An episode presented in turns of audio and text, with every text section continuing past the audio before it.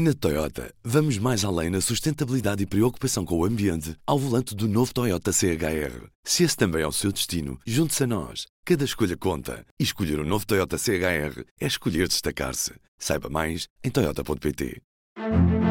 Do público, este é o P24. O que é que acontece quando um utente agride um profissional de saúde? Em muitos casos, não acontece nada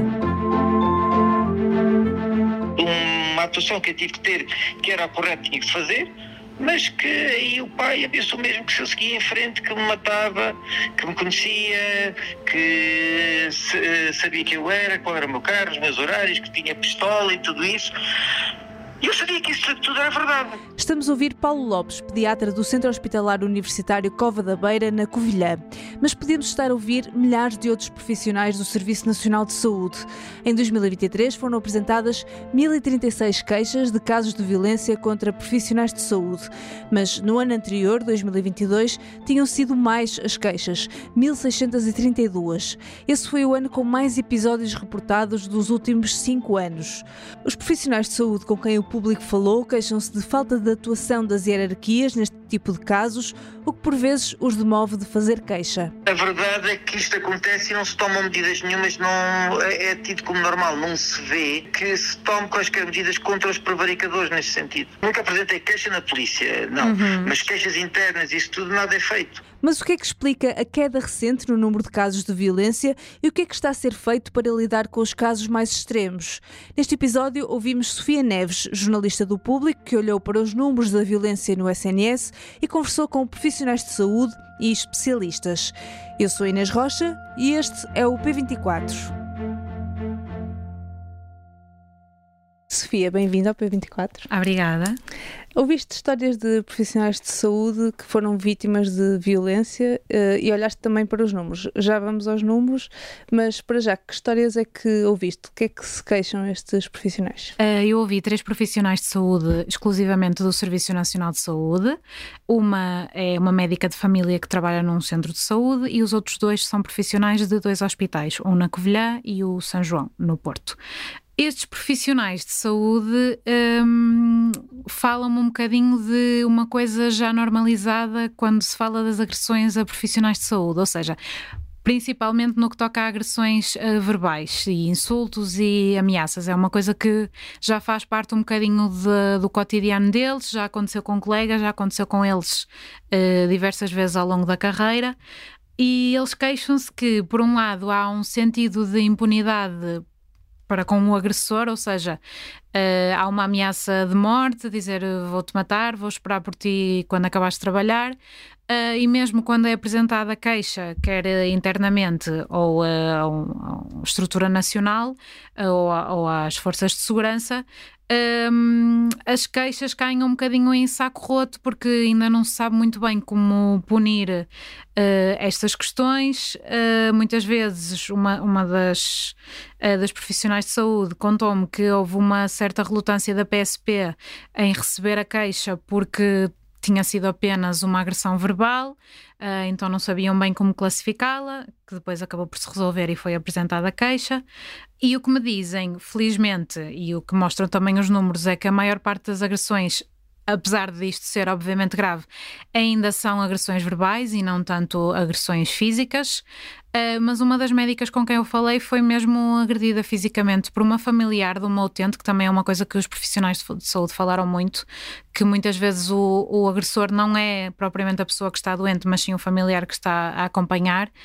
Pronto, e no caso, esta médica foi agredida quando estava a trabalhar na, nas urgências, e isto aconteceu agora no, no pico de, de afluência dos hospitais, na altura que estávamos com gripe, Covid, uh, outras doenças de inverno e a familiar desta utente eh, pediu à médica que ajudasse a posicionar eh, de outra forma na, na cama eh, a sua familiar, neste caso, e quando a médica lhe disse que teria que terminar primeiro a avaliação ao utente que estava a fazer e que para fazer o posicionamento da familiar tinha que ser um auxiliar de ação médica, a familiar desta utente enervou-se, começou a gritar, perseguiu a médica e terminou, pronto, o caso terminou numa agressão.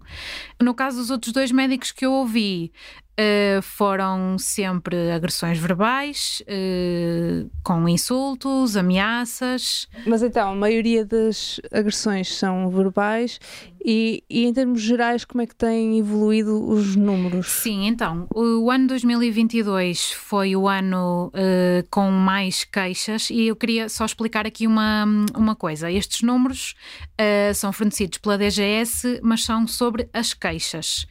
Uh, o que nos dá uma visão um bocadinho limitada do problema, porque nem todas as pessoas, exatamente, nem todas a, as pessoas que são vítimas dessas agressões fazem queixa.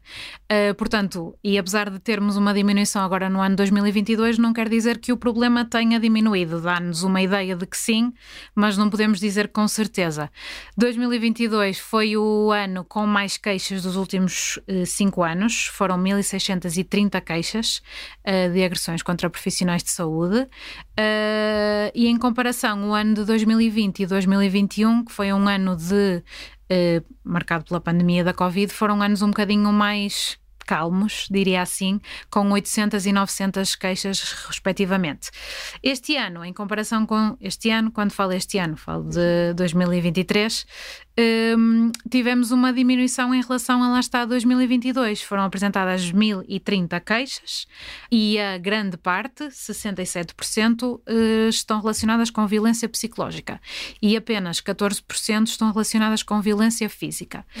Aqui outra coisa que eu ia realçar é eh, entre 2022 e 2023, apesar do número geral de queixas ter diminuído, o número de queixas eh, de violência física aumentou ligeiramente, cerca de 3% entre 2022 e 2023. Mas há uma explicação para esta queda dos números de 2022 para 2023? Fez-se uh, alguma coisa nesse sentido? Sim, sim. Uh, os hospitais já estão, uh, já estão conscientes que este é um problema que, que acontece nos seus espaços há alguns anos e muitos já têm várias medidas em curso para prevenir e depois para acompanhar os profissionais de saúde que são vítimas destes casos. Uh, dou um exemplo de uma coisa que é muito fácil de visualizar, que é um, um, botão de pânico, principalmente na parte das urgências, que é onde a maior parte destes casos acontecem. Um, e o botão, assim que é acionado, é, é chamado as forças de segurança que, que, que vêm tomar conta da ocorrência nos hospitais. A DGS também disse ao público que muitos profissionais de saúde têm assistido a formações, eh, tanto com outros profissionais de saúde como com as forças de segurança, para prevenir este tipo de acontecimentos, ou seja, como reagir e como gerir quando o utente está eh, enervado, eh, descontente com alguma coisa que, que se está a passar nos serviços de saúde.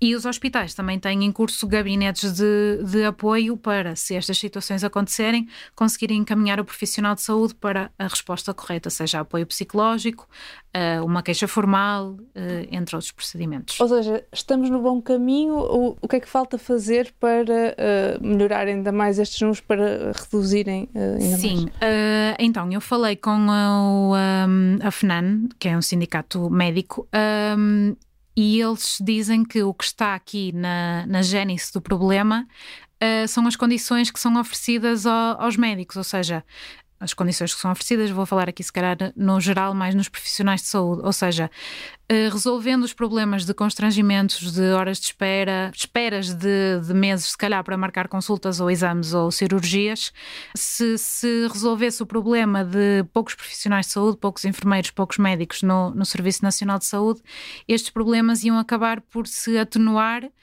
por, por razões óbvias, não é? Os, os, as pessoas enervam-se e, e uh, exaltam-se. Muitas as causas são, são essas: é o, os tempos de espera. Descarregam uh, em cima dos profissionais. Exatamente, de saúde, é? descarregam em quem está ali à frente, que muitas vezes não, não tem nenhuma. Ou seja, não conseguirá resolver o problema dessa pessoa naquele momento, na maior parte dos casos. Sofia, muito obrigada. Ah, muito obrigada eu.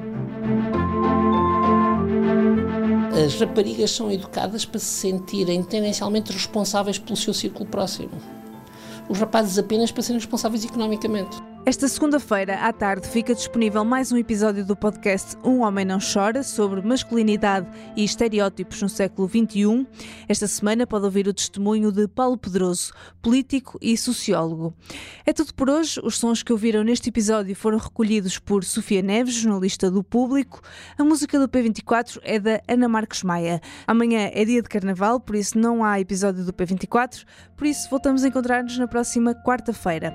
Até lá, uma boa segunda-feira e bom carnaval!